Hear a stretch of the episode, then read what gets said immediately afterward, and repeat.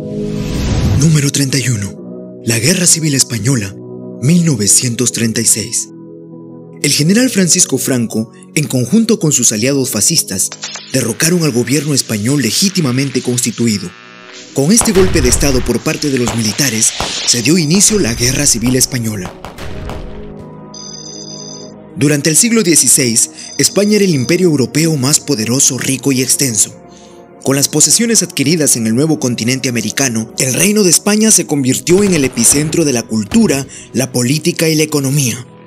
Sin embargo, y pese a estar económicamente sobre las demás naciones europeas, la monarquía absolutista que regía en el imperio mantuvo a la población en un nivel casi feudal y España comenzó a estancarse.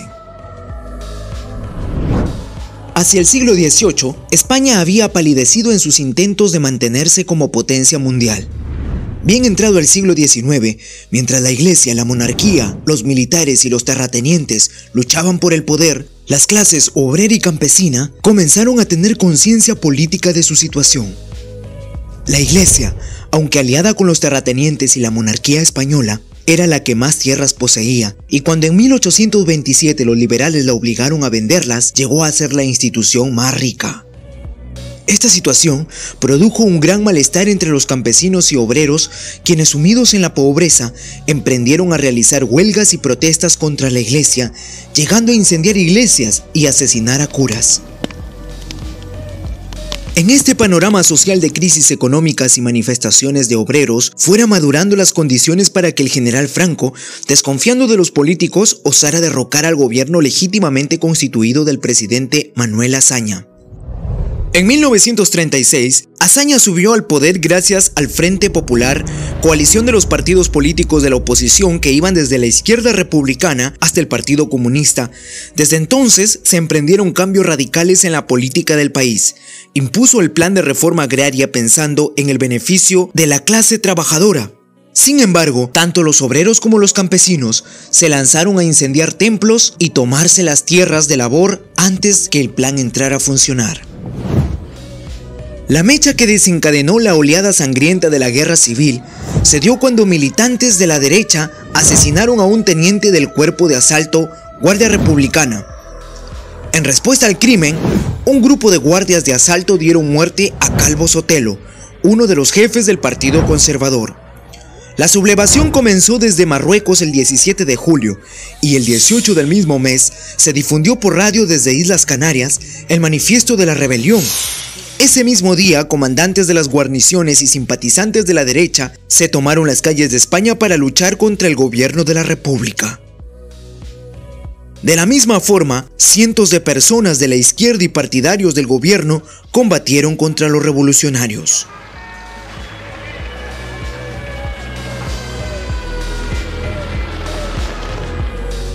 Número 32. Estalla la Segunda Guerra Mundial 1939.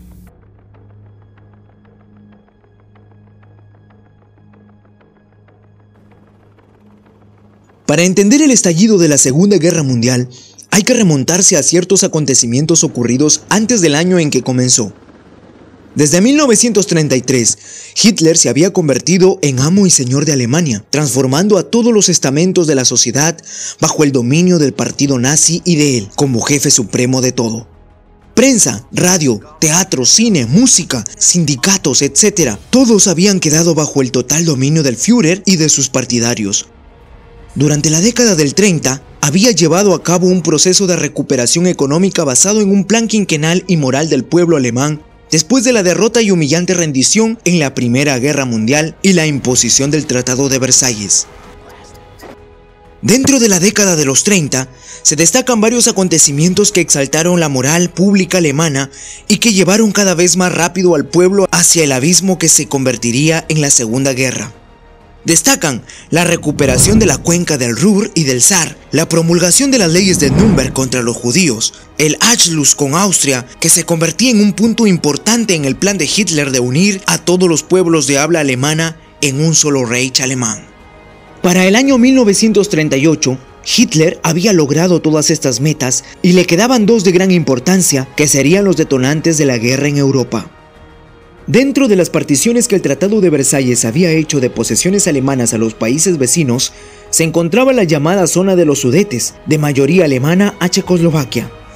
Hitler inició una gran ofensiva diplomática tendiente a lograr la adhesión de esta zona al Reich, basándose según él en el maltrato que el gobierno checo daba a los alemanes y la mala prensa que emanaba de Alemania al exterior contra el gobierno de Praga. Para tal año, las relaciones entre Londres y Berlín se habían deteriorado demasiado. El gobierno Chamberlain en Londres pretendía llegar a un último acuerdo con Alemania, la cual quería la guerra definitiva convocando a una conferencia con motivo de arreglar la cuestión checa y calmar definitivamente los apetitos imperialistas de Alemania. La conferencia se llevó a cabo en Múnich y contó entre otros con la presencia del dictador italiano Benito Mussolini y Chamberlain. De esta conferencia salió el acuerdo que dio con el fin de Checoslovaquia que finalmente Hitler terminó adhiriendo al Reich. El siguiente paso en los apetitos imperiales de Hitler lo constituyó la ambición de despojar a Polonia de su salida al mar Báltico, la cual dividía en dos a Alemania dejando en el oriente a Prusia Oriental y la importante ciudad de Königsberg, en un relativo aislamiento terrestre. Para lograr la adhesión de este territorio, recurrió a las mismas artimañas que con Checoslovaquia, propaganda en contra del gobierno de Varsovia, supuestos maltratos de la minoría alemana, etc.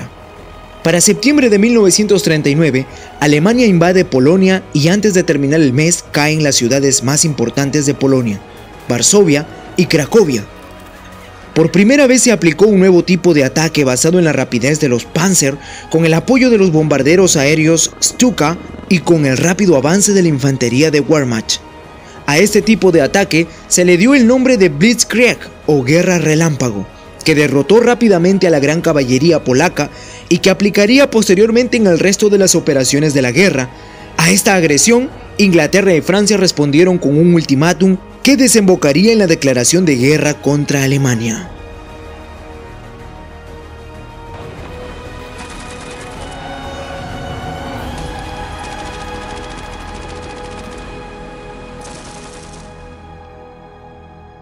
Número 33. Una nueva y devastadora bomba, Hiroshima y Nagasaki, 1945. Durante la Segunda Guerra Mundial, Estados Unidos arrojó la primera bomba atómica sobre Hiroshima, ciudad de Japón, el 6 de agosto de 1945, tras negarse a rendirse incondicionalmente. El bombardero estadounidense Enola Gay lanzó a las 8.15 de la mañana la única bomba que portaba. El mando supremo aliado informó que 129.558 personas murieron, fueron heridas o desaparecieron a causa del lanzamiento, y más de 176.987 perdieron sus hogares. La población de Hiroshima, que en 1940 había sido de 343.698 habitantes, quedó reducida por la explosión que destruyó más de 10 kilómetros cuadrados de terreno, es decir, cerca del 60% de la superficie de la ciudad. La bomba atómica planteó el comienzo de una nueva era en la tecnología bélica, los que se encontraban en el centro de la explosión se evaporaron dejando tan solo un simple rastro carbonizado. La explosión produjo una inmensa nube de humo y polvo que se elevó a una altura de 8 kilómetros extendiendo los altísimos niveles de radioactividad en una amplia zona.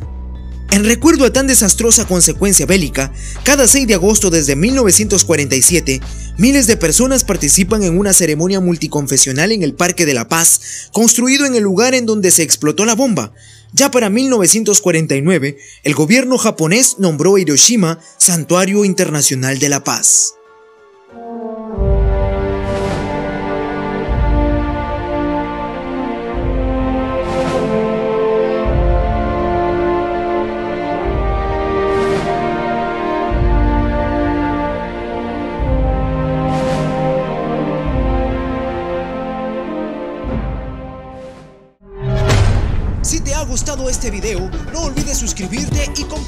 Con tus amigos. ¡Hasta la próxima!